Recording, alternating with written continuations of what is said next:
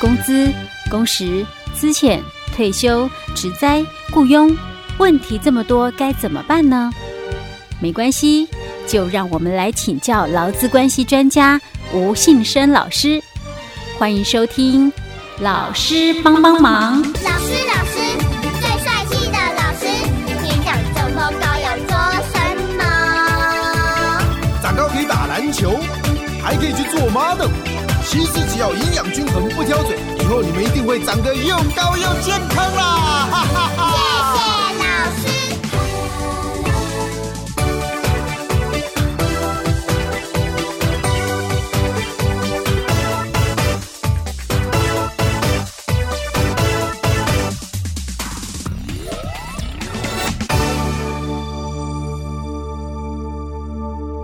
好，老师帮帮忙，为您邀请到劳资关系专家吴信胜老师，老师您好，佳慧你好，听众朋友大家好。老师，我们今天要来谈例子，对不对？哎，对。好，那我们要分享是什么样的案例嘞？嗯，这个是一个产假的一个案例，嗯、是。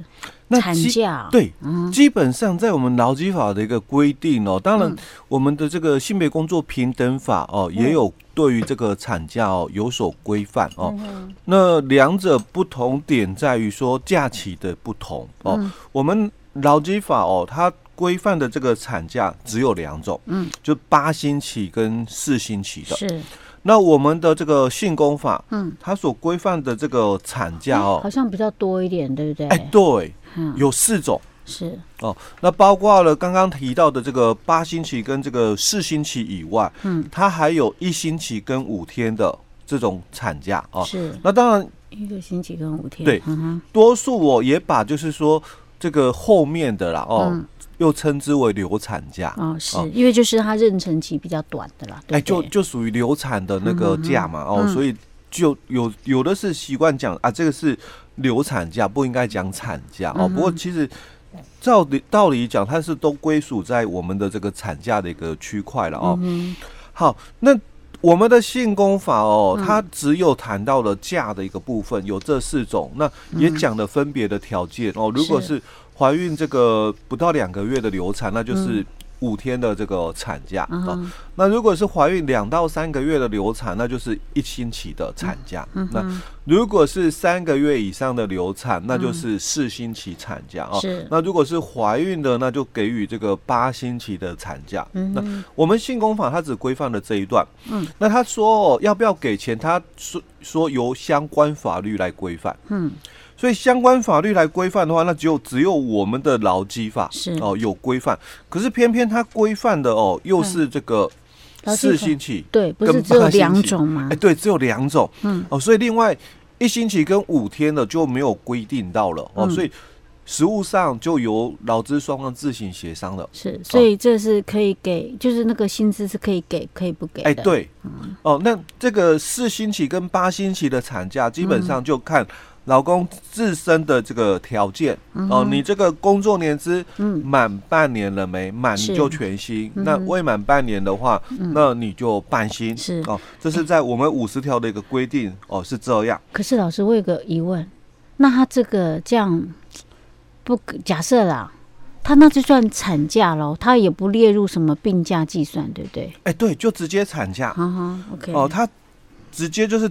这个不列入什么病假啊、事假啊，只是在于有钱没钱而已。哎，对，它它就是一个产假，只是在于有钱没钱。因为性工法它规范了四种的产假，嗯，但是我们劳基法哦只规范了两种，可是偏偏性工法哦，它又不谈说薪水怎么的一个。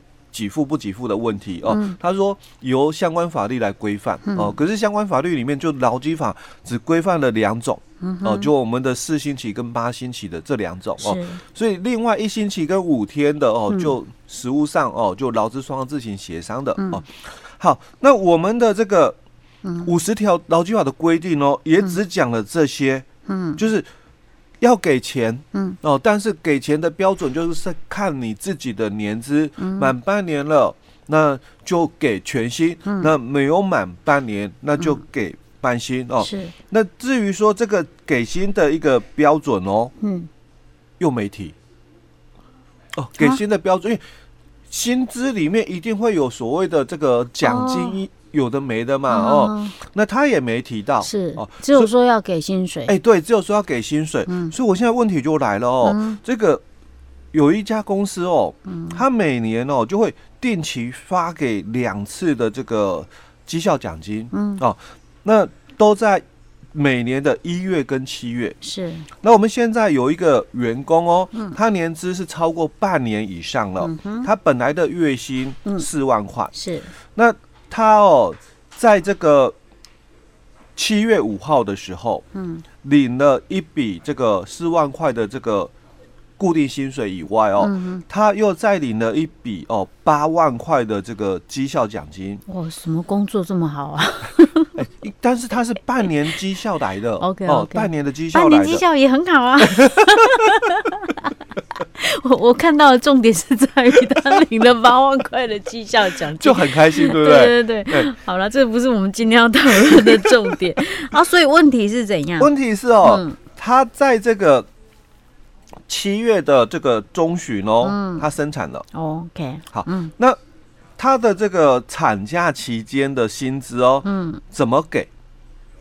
哦啊，所以要怎么算呢？那个八万块的绩效奖金要不要列进去？对不对？所以，我们今天讨论是这样子，对不对？所以，嗯，我们刚刚提到了劳基法五十条哦，他只讲了这个问题哦，年资哦。满半年以上了哦，我们达到了哦，是，那就要给全薪。那如果年资是没有满半年的，那就给半薪。好，那我们现在达到了，所以应该给全薪。嗯，那全薪的话，到底是四万还是十二万？因为我们在七月五号哦，他领取到了是这个四万块的原来的这个固定薪水。嗯。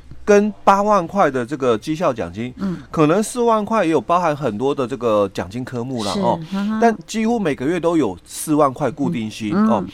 那现在就多了，这个八万块是只有一年两次，一年两次，可是偏偏刚好他是在七月五号有领到。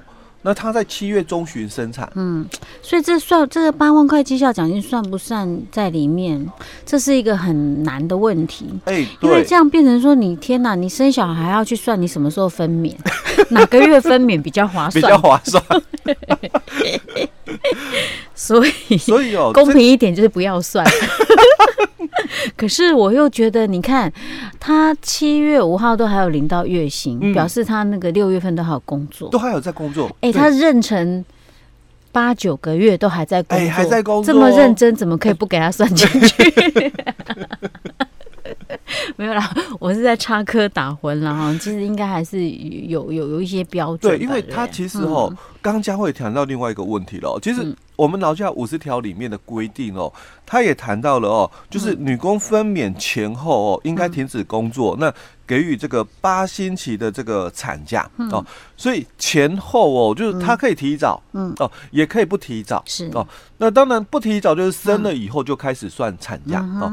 那通常啦哦，这种情况也有，有些比如说已经是第二胎或第三胎的哦，那他们有经验，可能都是到了最后哦才这个停止工作哦。那有些哦，比如说像呃头一胎的哦，他可能就会提早。嗯，那这个提早到底可以提早多早？嗯，哦，这个也是实物上哦常常会有发生的一个争议的一个问题啊。哦，那。他不不是只要他自己嫁没了就没了，大家万一提早太早，他自己嫁没了就没了，哎，是吗？也会有麻烦点哦。所以通常哦，在我们早期有一则解释令提到了哦，这个提早的话最早啦哦，只允许到四星期，一个月这样子。哎，对。可是那也太难算了吧？因为分娩这种东西，除非他剖腹产呢，可以算时间呐。对。啊，如果他可以算时间，他干嘛提早呢？对，这个不合理，对，不合常理。所以这个提早这个争议点哦，其实一直有哦。所以我刚刚才会谈到，早期有一则解例解释令提到了哦，那最多啦哦，就是让你提早到四个星期而已哦，不能再早了哦。是。那我们接着就来看，那产假期间的工资哦，怎么来发给哦？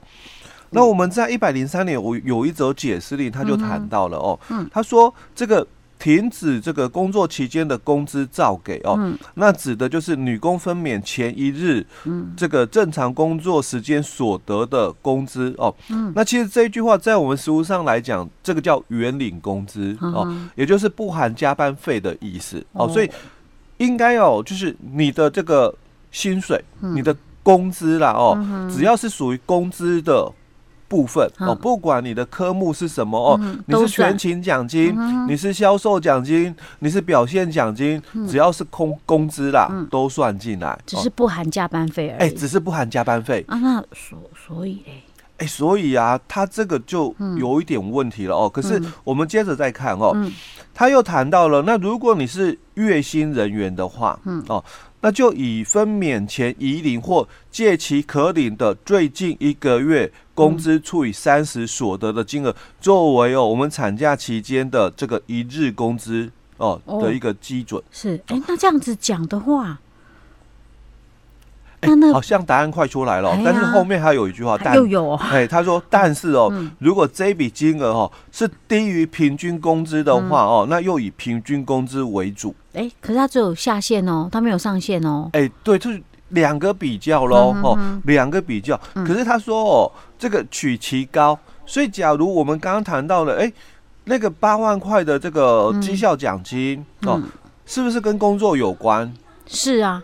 那那他应该算工资嘛？对啊。那如果照我们刚刚讲到的哦，嗯，这个分娩前已领哦，嗯哦的最近一个月工资，那应该讲六月工资。哦，所以我七月领应该是六月工资。是。哦。那以六月的工资哦，嗯，那除以三十，就我们讲一日所得，嗯。哦，那应该是我们讲的哦，应该是用四万哦去除以三十，三十还是十二万除以三十？因为我有领到一笔八万的绩效奖金了，是，但是那个八万块是七月五号领的，对。那七月五不是啊？那七月五号领，不管他怎样，反正七月五号当当天也是领六月份的工资。那他也讲了，因为他这里个解释令提到了，就是说这个。分娩前已领的嘛，最近一个月，或者是分娩前已借其可领的最近一个月工资嘛。哦，哦，那他又跟另外一个平均工资比较哦。嗯，那取其高，所以我们平均工资指的应该就是分娩前的六个月的这个平均工资哦、嗯。那取其高哦，那那就算十二万，八万块要算进去啊。哦，好像看起来应该十二万。直接哦，嗯，去除以三十，应该会比平均高一点，一定啊，哎、欸，一定的嘛，哦，啊、所以这个又有很多的一个问题了，所以接下来哦，嗯、我们就要来去探讨的是有关平均工资的一个定义了。老师，我们下一集再跟大家讨论。好，好今天先讲到这里。好。